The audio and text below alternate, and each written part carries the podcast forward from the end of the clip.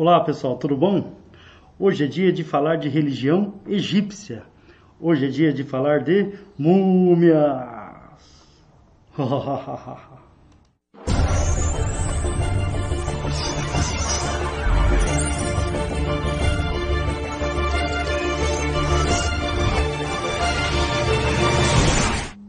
Fui rápido, ó. Cabelinho bonitinho, tudo bem? Vamos lá, pessoal. Bom, como eu disse, como a múmia disse, tá? Eu convidei minha sogra para participar da abertura, mas ela ela não quis, tá? Por que será? Né? Bom, religião egípcia. Lembrando que no Egito a religião era fundamental, fazia parte da, da rotina, de todos os aspectos, envolvia todos os aspectos da vida dos egípcios. Portanto, muito importante, tá? Então, por isso mesmo eu fiz esse recorte. A gente vai falar apenas da religião egípcia hoje, tá? A parte política fica para outra videoaula, ok? Bom, então vamos lá. Os egípcios eles eram politeístas. Ó, atenção, primeiro ponto de atenção da nossa aula de hoje. Ah, o que, que é um povo politeísta? Fiquem atentos porque essa palavrinha aparece no vestibular frequentemente, tá? Então, é um ponto de atenção povo politeísta é aquele povo que acredita em vários deuses, e não em um único Deus, tá? Como as principais religiões do mundo hoje, tá? Então, povo politeísta é um povo que acredita na existência de vários deuses. No Egito, por exemplo, eles tinham muitos deuses, né? Cada deus com uma função definida. Mas lembrando, ó, pontinho de atenção. Palavra politeísta, poli, vários, tel, deus. Então, vários deuses. Coloquei de exemplo para vocês alguns desses deuses. Tá? Alguns são muito conhecidos principalmente por conta dos filmes. Temos aqui Anubis, vai acompanhando na imagem, tá pessoal? Anubis é o segundo, é, cabeça lá de chacal. Anubis é o deus dos mortos, o deus da morte.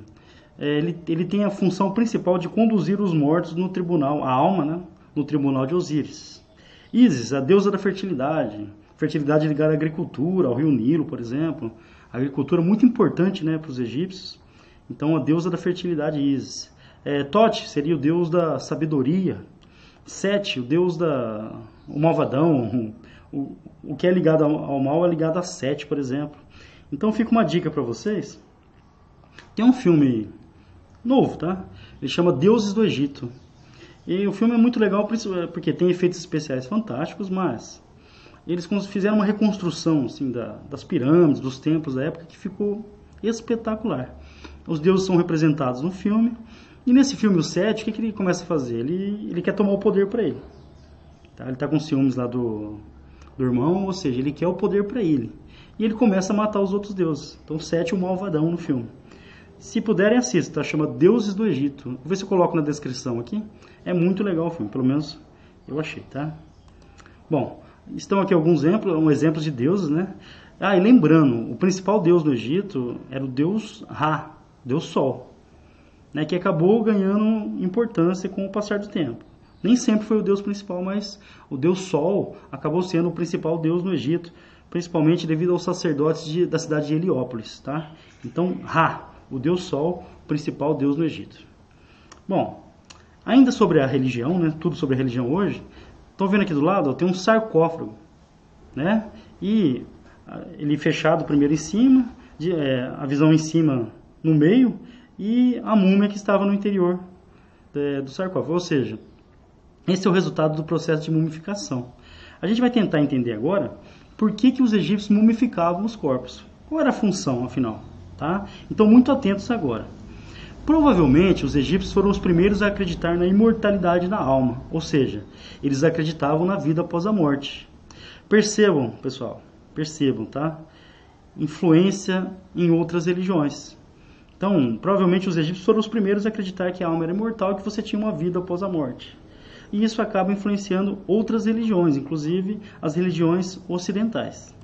Bom, para que a alma chegasse na outra vida, tivesse uma outra vida, era necessário o quê? Era necessário que ela reconhecesse, encontrasse, ou que o corpo ficasse preservado para que ela pudesse chegar ao mundo dos mortos. Né? Uma espécie de paraíso, o céu egípcio. Então, era muito necessário mesmo você preservar o corpo, o corpo embalsamado, preservado, com todo um processo bem complexo mesmo. Ele era mumificado, depois colocado no sarcófago e enterrado. Então esse era o processo aí né, da, da mumificação. Lembrando, por que esse processo? Esse processo ele era importante porque, segundo a crença egípcia, o corpo ele seria necessário na vida após a morte. Tá? De alguma forma. Ou para a alma reconhecer, ou ele deveria ficar preservado para a alma sobreviver no, no paraíso. O fato é que os egípcios também acreditavam que os utensílios do, da vida terrena seriam utilizados na vida após a morte também. Então era muito comum que, a, que o corpo, que a múmia, fosse enterrada com objetos. E muitas vezes objetos, joias, é, objetos caros, e por isso muita gente, né, durante um período, é, procurava túmulo, essas tumbas para saquear, pegar os tesouros. Bom, é, voltando na imagem, comentário com vocês. Ó. Percebam aqui a, a, situação que a múmia fica. Tá? Então, no processo de mumificação, é, ocorre que uma desidratação do corpo. Então você retira o líquido, né? você usa o processo para retirar o líquido, então ele vai ressecando e isso ajuda na preservação da, da pele principalmente. Tá? Então esse é o resultado do processo de mumificação. Outro detalhe importante sobre a mumificação. O processo de mumificação ele durava uns 70 dias, olha só gente, e ele era muito caro. Então a desigualdade social no Egito ela existia também na morte. As pessoas que tinham dinheiro, as pessoas da elite, elas pagavam pelo processo, pelo pacote completo, pacote Mega Power, que vinha lá com completinho. As pessoas que não tinham dinheiro ou que eram pobres, elas é, pagavam por um processo, quando podiam, por um processo mais simples. Aí não precisa nem falar, né? Aquele processo mais complexo, mais caro, ele preservava melhor o corpo. O processo mais barato, ele não preservava tanto. Então, a desigualdade social também aparece. Então, provavelmente as múmias que são encontradas, elas são de membros da elite egípcia, que tinham dinheiro para pagar o processo completo. Uma característica importante, essa muito interessante mesmo. Para você conseguir mumificar o, corpo, embalsamar o corpo, é necessário que os órgãos sejam retirados, ok? Todos os órgãos eram retirados, exceto um. Qual será, hein, pessoal? Vai pensando aí, ó. Os órgãos eles eram retirados. Um ficava. A gente vai entender qual é e por que, que esse órgão ficava. Daqui a pouquinho, tá? Bom, quando começava o processo de mumificação, os órgãos eles eram retirados, tá? E alguns órgãos, quatro, eles eram colocados, ponto de atenção, hein, pessoal, nos chamados vasos canópicos. Ah, o que, que era o vaso canópico? Um vaso destinado a um determinado órgão do corpo humano. Esse, esse órgão ele também era tratado, né, perfumado, recebia óleos, recebia resina, e depois desse tratamento, ele era colocado no chamado vaso canópico. Deixa eu tirar meu rosto daqui. Cada... não, errei. Cada vaso, ele tinha... Ele, cada vaso era destinado a um, a um órgão específico. Então, por exemplo, está aqui para vocês. Cabeça de homem, ficava o estômago, o primeiro vaso aqui. Cabeça de babuíno, o segundo, intestinos. Cabeça de chacal, o último aqui, é, os pulmões. E cabeça de falcão, o fígado. Então, esses são os vasos canópicos. Lembrando, pessoal, ponto de atenção.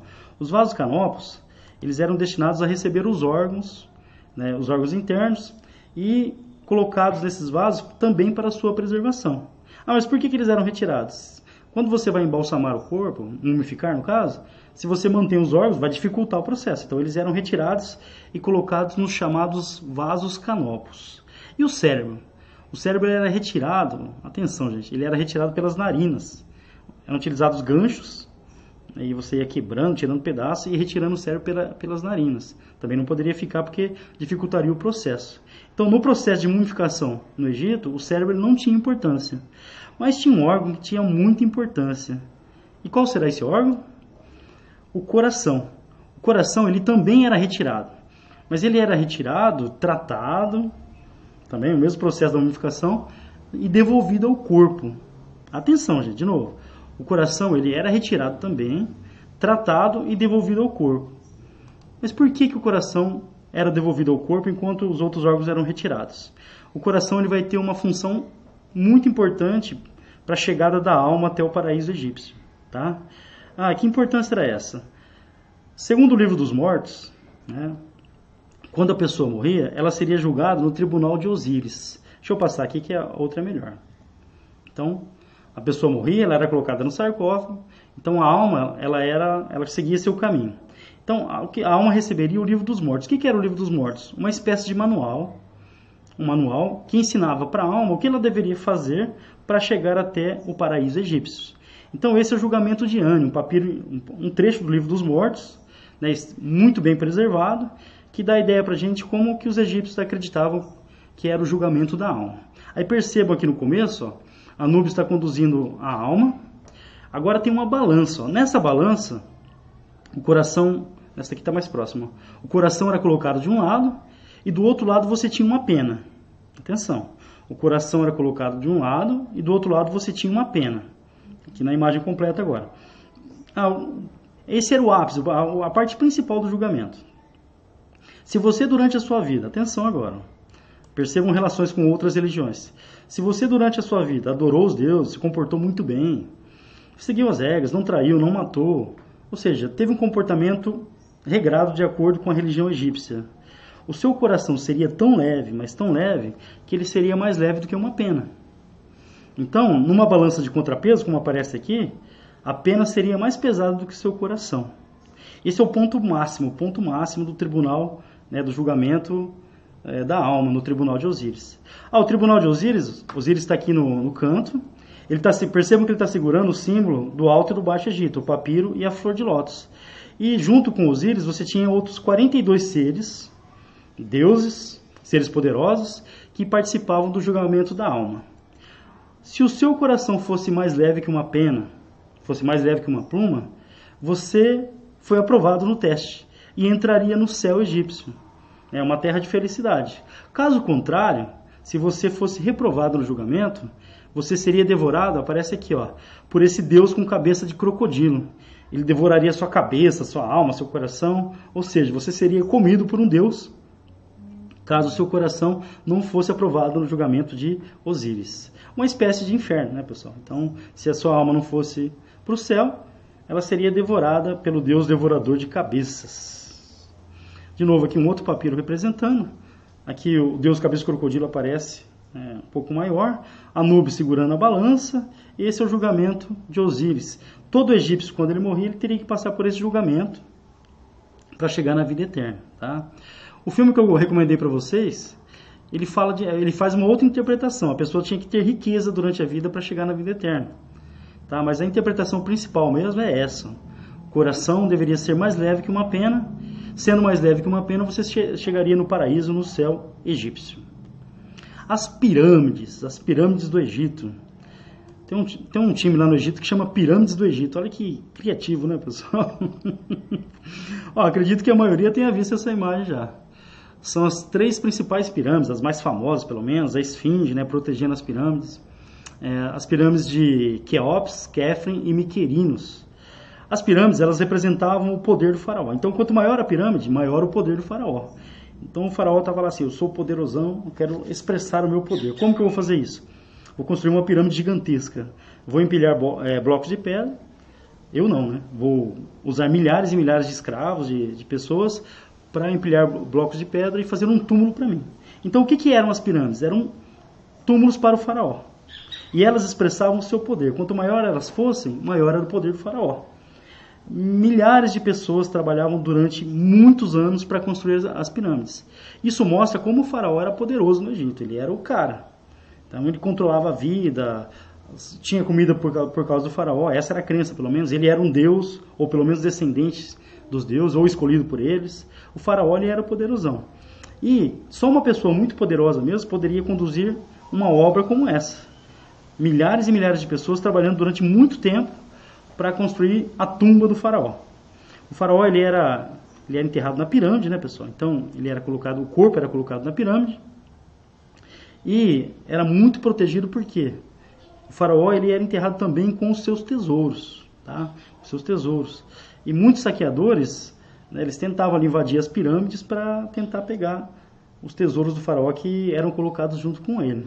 É, diz, né, que pelo menos os documentos históricos mostram isso, que provavelmente aqueles que construíam as pirâmides ou aqueles que ajudavam a lacrar o local da tumba do faraó dentro da pirâmide, eles eram executados para não revelar para ninguém o, a posição do corpo, onde estava o corpo do faraó.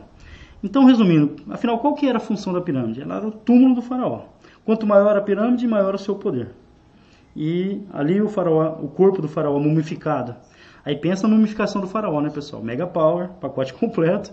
Junto com o faraó, os seus pertences, os seus tesouros eram enterrados. E isso atraiu a cobiça de muita gente também, tá? Então, essa é a importância da religião egípcia, fundamental para a vida dos egípcios.